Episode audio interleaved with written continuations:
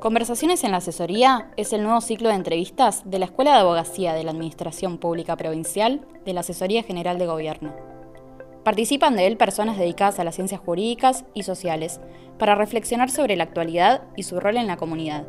En este episodio número 12, Horacio Bacareza, director provincial de la Escuela de Abogacía, recibe a Claudia Bernaza, docente, escritora y ex diputada nacional.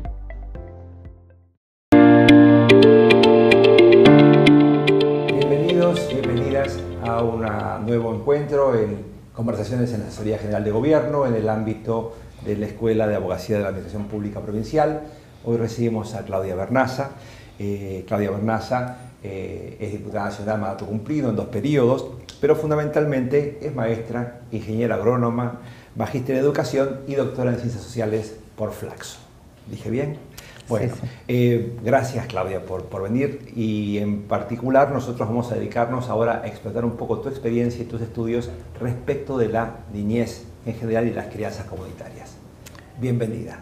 Bueno, muchas gracias, un placer eh, charlar aquí en la asesoría, sobre todo porque de todos esos títulos que comentaste, eh, quizás eh, el que más en el que más me reconozco es en el oficio de ser una educadora, una maestra. Maestra, sí, sí. Como digo yo, siempre maestra del sur de Gran Buenos Aires, que es el oficio que dio origen al conocimiento del mundo de las infancias allá por la década del 80 y el que me llevó en, tanto en mi vida personal como en mi activismo social a, pensar que existe un concepto, que es el concepto de crianza comunitaria o crianza familiar comunitaria, muy poco reflejado en nuestras leyes y en nuestras prácticas, y en nuestras prácticas públicas incluso de, de nuestras administraciones, que yo agradezco mucho que podamos desarrollar hoy.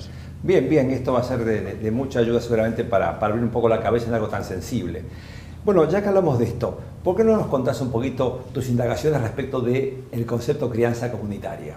¿Cómo no? ¿Cómo no?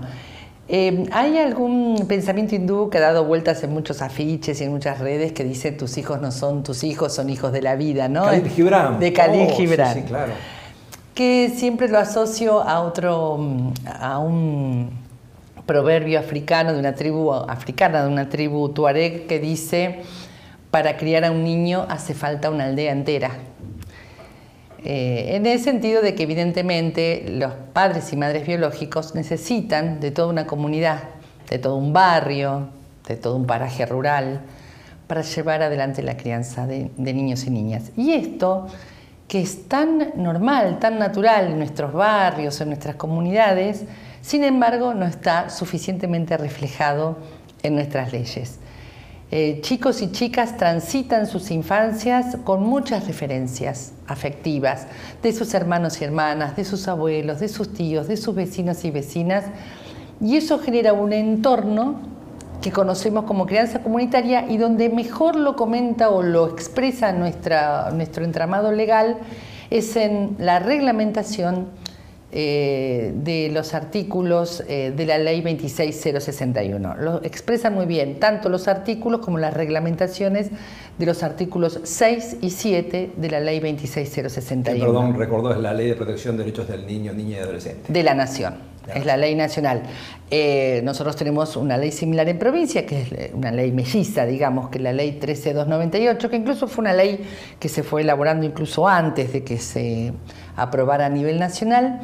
Pero la verdad que la mejor definición de familia en, el sentido de entorno comunitario está en estos artículos 6 y 7 de la 26061. Y que lo que básicamente dice este, este cuerpo legal y lo que nosotros sostenemos es que todas las propuestas para reparar la vulneración de derechos de chicos y chicas Toda respuesta deberá ser indefectiblemente comunitaria, deberá apelar a ese entorno comunitario para reparar derechos. No puede el Estado caer en la vida de un niño sin mirar primero cuáles son sus referencias afectivas, ampliando la mirada, no quedándose nada más en lo que está sucediendo con su papá y su mamá biológicos, a veces tan quebrados como los niños, tan vulnerados como los niños, tan eh, necesitados de ese entorno comunitario como las infancias y las adolescencias. Sí, ahora antes de profundizar eso, vos habías este, estudiado también bastante la cuestión, esto en pueblos originarios, estas tradiciones. Sí. Este, todo en, en en POM, ¿verdad? Así es. Así es. Es Decías alguna una idea de eso para, para darle un marco, digamos, de tradición, de, o una genealogía de esta crianza comunitaria. ¿Cómo no? Eh, con mi compañero Damián Lambusta, un compañero de camino de, la obra del, un militante de la obra del padre Cajade, escribimos un libro que se llama Con ternura venceremos, pasado, presente y convicciones de las organizaciones que abrazan, que está disponible y se puede bajar libremente en internet. Eh, y allí justamente descubríamos en nuestras indagaciones que la crianza comunitaria está en el ADN de este continente. Las crianzas en los pueblos originarios fueron siempre y siguen siendo crianzas comunitarias. De hecho, en nuestros eh, estudios en las comunidades Cuomi, sobre todo en las comunidades guaraníes, notábamos la enorme presencia y el enorme protagonismo en la crianza de los hermanos mayores y hermanas mayores, de primos y primas, del entorno eh, familiar o clánico, ¿no? sobre todo por la organización en clan. El clan está muy presente en la crianza, al punto tal que una mirada occidental, esto dicen los investigadores, puede mirar esa crianza y decir hay descuido en, los términos occidentales, ¿no? Lo notan como un cierto descuido porque... Un abandono. Claro, como que el que cuida es un, mayor, un niño mayor.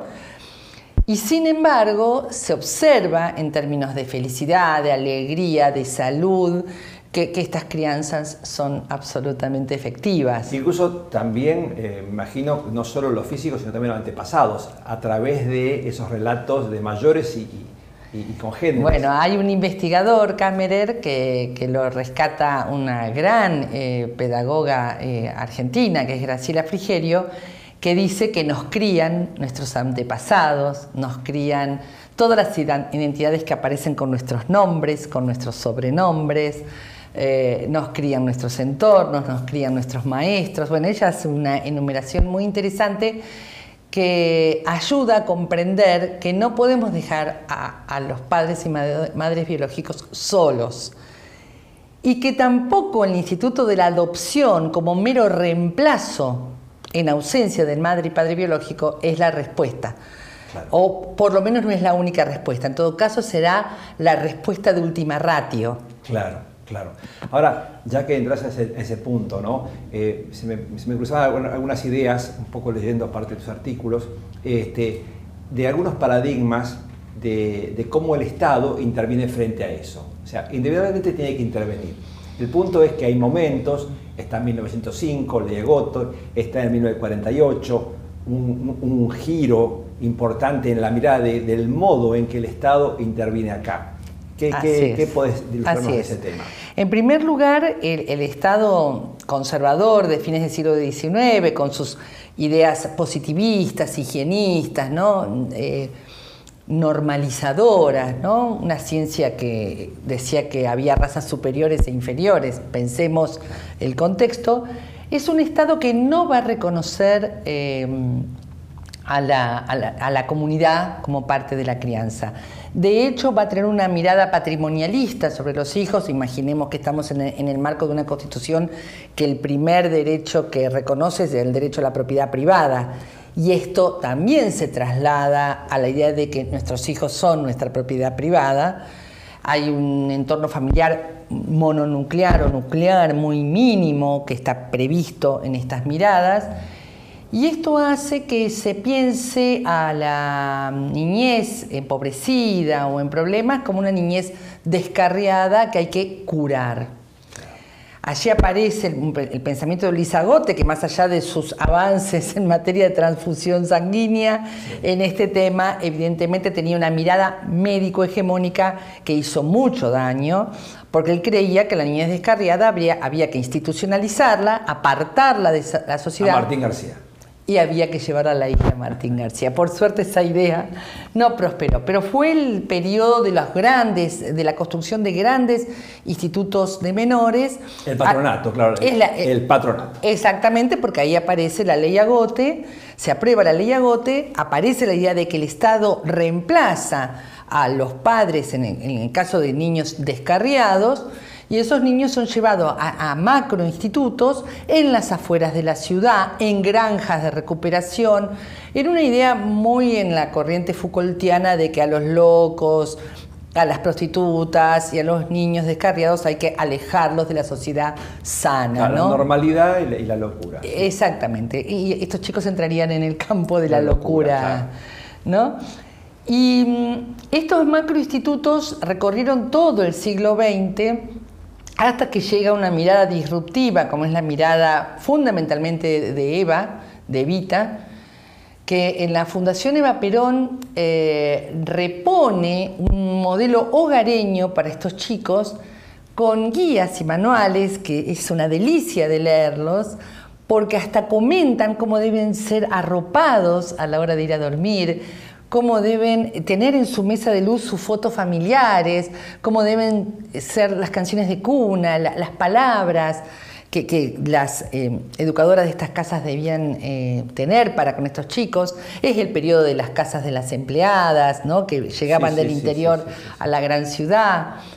Ella quiere reponer un espíritu hogareño y, genera espacios, ámbitos más pequeños, más familiares para la contención de estos chicos y chicas y sin embargo, lamentablemente, por la por la ruptura constitucional y, el golpe eh, que, se, derroca al gobierno de Perón, eh, esto, esta, esta propuesta, esta iniciativa es dejada de lado y continúa la línea, continúa la tradición de los macroinstitutos con celadores, con castigo, con sanciones, con, una mirada de vigilar y castigar, digamos, volviendo a Foucault que la relata muy bien en este periodo tan oscuro ¿no? que se inicia con la revolución fusiladora, lo relata muy bien Enrique Medina en las tumbas, porque Enrique Medina fue un niño de, estas, de estos institutos de menores tiene un libro absolutamente crudo,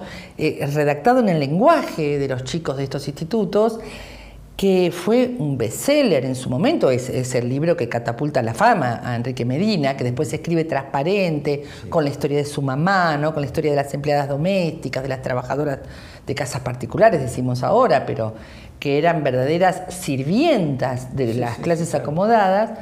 Él después sigue eh, con otros libros, pero el libro paradigmático de Enrique, de Enrique Medina es Las tumbas y es el que le devela al, gran público lo que estaba pasando en los institutos de menores. Así como la denuncia del canillita del sainete. Claro, es decir, a lo largo del siglo XX es la cultura la que denuncia, la que, además de, la irrupción de Evita, en ese corto periodo, en el resto de los periodos es la cultura, son los artistas populares los que hacen las denuncias. Ahora voy al cine, pero empiezo por, por em, eh, Florencio Sánchez con Canillita, que es la contracara del juvenilia de Miguel Cané, de ese lugar de la estudiantina feliz de las élites porteñas en el Colegio Nacional Buenos Aires. Después Carlos Borcosque y Mañana serán hombres, que también empieza a develar lo que estaba pasando en los institutos de menores. Luego Enrique Medina y ni que hablar en el mismo periodo, creo que unos años antes que el libro de Enrique Medina, eh, Crónica de un niño solo, de Leonardo Fabio, que también fue un chico institucionalizado. Eh, y en el año 75 creo que es, aparece la película La Raulito, que también... Eh, con Marina Ross, ¿no? Con Marina Ross como protagonista, creo que es de Torre Nilsson la película. no, recuerdo. No, no, recuerdo ahora, creo que lo dirige Torre Nilsson, pero no lo recuerdo. Pero La Raulito es un, eh, rol protagónico de Marina Ross que es fantástico, la, personificación que hace de, un personaje real, de, de, una persona real, de, de una mujer que lesbiana, que que tenía, que se identificaba como un varón, que era hincha de boca, que, sufrió mucho su vida en la calle y que Marina Ross la expresa su historia maravillosamente y permite que el gran público supiera lo que estaba pasando. Esto va generando climas sociales en, en favor de tener que terminar con este verdadero oprobio de un Estado que se presenta vigilando y castigando a los chicos que, tienen problemas en, su crianza. Sin embargo, llega la dictadura, luego el, neoliberalismo y es recién en los últimos años, en los gobiernos de Néstor y Cristina, que se aprueba la ley 26.061 eh, y a nivel provincial la 13298, que son que derogan en la provincia, derogan el decreto ley 1067 y en Nación derogan la ley Agote. Perdón, ah, te voy a retraer un poquito unos años anteriores al 48, a la fundación que vos nombraste recién, y eh, apelo a tu experiencia como estratega administrativista, en todo caso burocrática, eh, de que hay alguna razón de por qué es fundación y no es el Estado, esa decisión política que vos lo señalas, pero me gustaría que lo, expliques un ¿Cómo poquito. No, ¿Cómo no? Pensemos que eh, el presidente Perón y Evita llegan a un estado absolutamente burocrático, pero además de ser extremadamente burocrático, era un estado pensado por las élites y que funcionaba en favor de las élites y que generaba mucha distancia desde sus mostradores y desde sus procedimientos administrativos, generaba mucha distancia y era muy poco eficaz y, eficiente a la hora de eh, reparar derechos, porque no estaba pensado para eso el Estado al que llega Estaba para administrar. Estaba para administrar una disciplina y un control social que le permitiera al mercado hacer sus negocios. Ese, es el, ese es el modelo estatal que se funda a fines del siglo XIX, que es con el que se encuentra Perón. Perón le escribe una carta a los funcionarios públicos muy, muy eh, importante donde él explica qué Estado pretende, pero al mismo tiempo se da cuenta que es un Estado que no le juega a favor de sus políticas sociales de reparación. Y es ahí donde creo que, eh, no tengo pruebas, pero tampoco dudas, como dicen en las redes, creo que ahí es donde se toma la definición de generar una fundación que fuera mucho más ágil, a la hora de hacer efectivos los derechos, a la hora de la entrega de, productos y además una fundación que compromete a los grandes empresarios, compromete a los sindicatos a hacer donaciones, que las recibe mucho más fácilmente la, fundación que lo que podría haber sido una donación al Estado.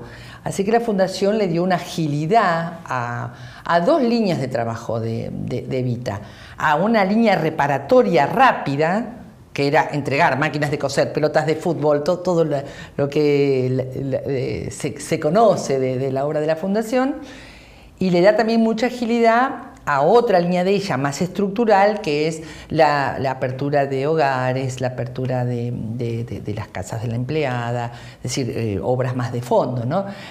Tiene una agilidad y efectividad que uno presupone que Evita intuía su, situación y su final, digamos, que, que, se le acercaba la muerte y que ella necesitaba apurarse a hacer todo lo que tenía previsto. Así que creo que la fundación fue mucho más efectiva la figura de la fundación que una figura, que una administración eh, hecha por, por, por, los canales normales de la administración pública. Bueno, esto que vos señalas me parece también es importante para nosotros en la formación de la abogacía de la administración de que bueno, todo tiene un sentido para que suceda algo eh, en algún marco este, y que suceda bien, no eh, solo estudiar de una forma abstracta, sino para la acción, que es lo que más nos compromete a nosotros desde la asesoría y desde la escuela. Por eso te hacía estas preguntas. Perdón, pero si me permitís lo voy a unir con otro momento donde son convocadas las organizaciones sociales, algunas fundaciones y otras asociaciones civiles para políticas similares, que es en la gobernación Cafiero. Eh, Ana Goitía, que se eh, ocupa particularmente, la esposa de, Antonio Cafiero, que se ocupaba particularmente de la situación en las cárceles, de la situación en los institutos de menores de la provincia, eh, se encuentra con Alberto Morlachetti, que es eh, una gran figura de la democracia en materia de niñez, que luego seguramente charlemos un ratito sobre su, historia. Se encuentra con el padre Carlos Cajade, se encuentra con mi compañero Quique Spinetta, que ya era un maestro que había fundado un hogar de chicos, y generan el programa Unidades de Desarrollo Infantil, el programa de Pequeños Hogares y el programa de Casas del Niño, donde lo que hacía el Estado era conveniar con asociaciones civiles y fundaciones, eh, personas jurídicas que organizaban a estas iniciativas eh, barriales, para que fueran ellas las que llevaran adelante las casitas, los hogarcitos, las casas del niño, y el Estado lo que hacía era apoyarlas. O sea, otra vez se apela a un formato muy virtuoso, que es la alianza Estado-Comunidad para eh, efectivizar derechos. Hoy día el programa más parecido que tiene este formato y que para mí también es un programa muy virtuoso es el programa Fines de terminalidad de estudios, que también apela a financiar un programa, pero en convenio con organizaciones sociales que son sedes de, las aulas de la terminalidad escolar secundaria. ¿Qué quiero decir con esto? Que, lo de Vita fue un aprendizaje y que este aprendizaje quedó en, nuestra memoria social y política y, se siguió aplicando. Bueno, esto volvemos a darle vuelta a esto de dos paradigmas. Un Estado acompañando realidades, mejorándola, sosteniéndola, eh, fomentándola o sustituyendo.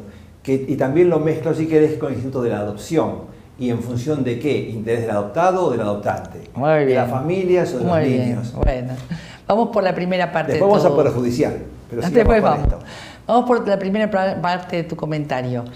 Em, la democracia dio lugar, la, recuperación de la democracia dio lugar a un fenómeno que se hizo muy conocido a nivel de la prensa escrita y de, y de la televisión de aquel momento, que era el fenómeno de los chicos de la calle y una sociedad que estaba escandalizada por ese fenómeno que en realidad era un producto de la dictadura y de la desindustrialización del país y de chicos y chicas y adolescentes que buscaban su propia supervivencia y la de su familia yendo a los trenes y de los trenes a las terminales, Constitución, 11, Retiro, para allí buscar una supervivencia y ranchar. Frente a esta realidad, hombres y mujeres comunes dijeron, algo tenemos que hacer. No, eran superhéroes. Alberto Morlaquetti era un profesor de la facultad que veía a los chicos en, la recoba o eh, eh, afuera de las aulas pidiendo algo de comer a los, a, los, profesores y al estudiantado. Carlos Cajade era un curita de Berizo que a la salida de una Nochebuena se encontró con chicos pidiendo y les dijo, bueno, vuelvan a sus casas y los chicos le dijeron, no tenemos a dónde volver. ¿Y ustedes dónde viven? Vení, le dijeron a Carlitos y fueron al medio de un baldío donde ellos tenían un fogón. Y allí nace la casita del padre Cajade. Teresa Rodas era una trabajadora que todos los días tomaba su tren a su, al tren a su trabajo en Moreno y que empieza a ver chicos que se los empieza a llevar a su casa. Claudia y Quique eran dos maestros eh, que éramos maestros en Verazategui y que después de la escuela los chicos se iban a Constitución y le empezamos a decir vengan a casa, no se vayan a Constitución. Todo ese movimiento fue organizado por el, gran talento político, pedagógico y social de Alberto Morlachetti, que nos empezó a reunir y que dio origen al Movimiento Nacional de los Chicos del Pueblo, que hace esta gran alianza con, el Estado provincial a través de Ani Cafiero. Ana Cafiero. Lo quiero comentar, perdón, Ana Goitía, de Cafiero o Ana Goitía, como le gustaba a Antonio Cafiero que, que nombraran a Ana. Lo quiero comentar porque es la propia comunidad con sus respuestas la que le muestra al Estado cuál es el camino a seguir. Y allí aparecen los programas conveniados entre Estado y comunidad. Esto no digo que va en contraposición, pero es una respuesta previa a las respuestas de adopción que están en nuestro entramado legal, pero que son respuestas cuando ya no hay nada. Cuando el niño o la niña están absolutamente sin ningún vínculo o con vínculos viciados, con vínculos que, son dañinos, digamos, ¿no? Pensemos que el, que el, Instituto de la Adopción fue un instituto que se perfeccionó en el siglo XX luego de la Primera y Segunda Guerra Mundial cuando quedan efectivamente niños huérfanos de toda orfandad, con familias enteras diezmadas, este, eh, eh, esta aplicación de, la adopción como última ratio es absolutamente sensata siempre que las sociedades agoten las respuestas previas y siempre que las sociedades eh, den en adopción o, o piensen en la adopción de un niño en virtud de los derechos que asisten al niño, no en virtud de las expectativas de adultos que quieren ser padres o madres. En todo caso, si están con esta expectativa de maternar y paternar, hay muchísimo que maternar y paternar en nuestra comunidad. De hecho, yo no soy madre biológica. Yo no tengo ninguno de los niños que he criado, los tengo en adopción, porque tienen a sus papás, a sus mamás, algunos a sus papás, algunos a sus mamás, algunos a sus abuelas o sus abuelos, algunos a sus hermanos mayores, con, con quienes yo ejerzo una cocrianza. Entonces, digo, esta necesidad del adulto de paternar y maternar, hay muchísimas maneras de volcarlo y en todo caso la crianza comunitaria dará muchísimas chances. Claro, tal vez este ejemplo que ponías de la guerra general, donde el vínculo familiar se corta porque desaparecen, porque son muertos los progenitores. y, todo el entorno, no solo los progenitores. Y la analogía que algunas élites o algunos pensamientos dicen, bueno, este tipo de familia, a lo mejor con muchos problemas, con enfermedades, enfermedades eh, físicas, biológicas, humanas, económicas, de exclusión, con lo que sea, digamos, lo, lo, lo, le hacemos analogía con la muerte. No murió. Este niño acá no puede estar, lo vamos a rescatar y lo vamos a poner en un lugar bueno. Y además fue el tipo de pensamiento que permitió la apropiación de bebés en la dictadura militar. Esta, costumbre de que los padres adoptivos, una práctica muy común, que es que no se le diga al niño su origen, trae enormes problemas en la psiquis de niños y niñas habilitó la apropiación de bebés eh, eh, en, la dictadura militar. Y tampoco es bueno para padres y madres adoptantes que necesitan que el Estado los acompañe en un tipo de crianza donde el origen siempre está. Siempre está. Hasta es necesario conocer el origen hasta por temas médicos. Eh, ante la necesidad de un trasplante es necesario conocer el origen de ese niño. Em, entonces, mm, eh, a veces a mí se me acusa de ser una persona contraria a la adopción, cuando yo lo que más quiero es que la adopción sea aquel instrumento complementario que sea utilizado cuando corresponde que sea utilizado y no frente a niños y niñas en, situación, como decía la 10067, de peligro moral o material, porque en realidad más de la mitad de los niños de este país están en peligro moral o material por un sistema social y económico injusto. Incluso la ley, creo que el 70 y pico de la NUS, el 1974, que incorpora la adopción plena, no recuerdo mal, que, que, borra los vínculos este, biológicos y familiares. Eh, exactamente, y trajo muchos equívocos en esta materia, muchos equívocos porque hay un derecho a la identidad que no puede ser vulnerado y que además, si yo pudiera explicarle a estas mamás, a estas mamás y papás adoptantes, que los vínculos se suman, los vínculos complementan, los vínculos previos en una familia de guarda, en el barrio, con los tíos y tías de la familia de origen, esos vínculos, esos amores se suman, nunca compiten entre te sí. Te interrumpo porque e, esto de, me parece muy interesante esto de sumar, ¿no? De los tiempos existenciales, no los tiempos cósmicos o de relojes, sino vitales, que todo va sumando. Porque a veces me ha pasado, lo hemos visto cuando trabajaba en un juzgado, eh, las familias de guarda que después de repente no querían porque después perdían el vínculo con porque eran uh, familias que pasaban y dice, no, mejor no hago nada porque me encariño y el niño se encariña y después va una familia que lo adopta y se rompe. Entonces, estos segmentos... Es tremendo, tremendo el equívoco que hay en esa materia. Y aquí vayamos tanto a las sedes administrativas como a las sedes judiciales del sistema de promoción y protección que eh, tienen en sus formatos de trabajo este equívoco muy incorporado donde las familias solidarias, las familias de acogimiento, el nombre que se les fue dando a lo largo del tiempo, son familias que luego de 180 días parece que desaparecen de la vida de los chicos y chicas, cuando en realidad los vínculos, una, eh, digamos, lo que salva a los chicos y las chicas de no tener infancia, porque una cosa es tener edad temprana, otra cosa es tener infancia. Edades tempranas transitamos todos Infancias no todos transitamos, hay que garantizarlas, las infancias. Y para garantizar infancias se necesitan vínculos.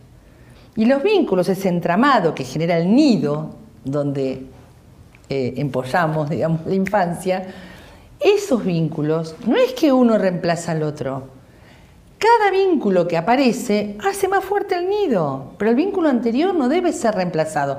Es más, anda circulando por estas oficinas, tanto administrativas como judiciales, la teoría del apego, que no deben, estas familias de acogimiento no deben apegarse al niño para así después puede ir con la familia nueva, que por 180 días o por dos años no los vean a los chicos para que así pueden fortalecer los nuevos vínculos. ¿Qué es que Querelos, pero poco. Querelos, pero poco. querelos pero no te apegues. O sea, esto de los espacios, por favor, nosotros creemos que el apego es lo único que salva. Claro, claro. No, es, eh, es, eh, eh, interesante. Perdón, perdón, para completar la idea, para que, porque yo sé que estas ideas son provocativas, escandalizan, son polémicas, trato de decirlas con mucho cuidado, pero digo, pensemos en la historia de vida de cada uno de nosotros. ¿Podemos asegurar que solo fuimos creados por mamá y papá? ¿No aparecieron eh, profes, eh, abuelas, abuelos, vecinas, vecinos, hermanos mayores que nos han criado? Entonces, ¿por qué esto que está en nuestras historias de vida se lo negamos a los chicos haciéndolo pasar por tramos, por diferentes eh, referencias? Es tremendo. Esto, esto de que, bueno, ahora empieza, ¿no? Ahora, sí. Ahora, ahora empezó tu vida. Tremendo. Lo demás no existe. Y es más, lo demás le voy a poner una barrera para que si te quiere buscar no te encuentre. Si vos pensás que los demás te abandonaron, que, que, que ese vínculo anterior te abandonó, y bueno, lidia con eso. A lo sumo te pagaré terapia. A lo sumo te pagaré terapia.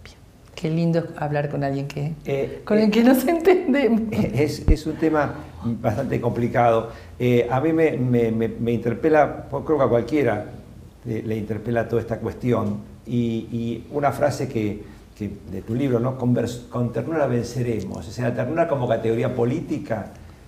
Así es. Vos sabés que Alberto Morlachetti era además un gran poeta y nos legó dos de las grandes consignas del Movimiento Nacional de los Chicos del Pueblo, que hoy seguimos los herederos tratando de levantar estas banderas. Estamos las organizaciones de los chicos del pueblo muy activas en todo el país y en la provincia de Buenos Aires.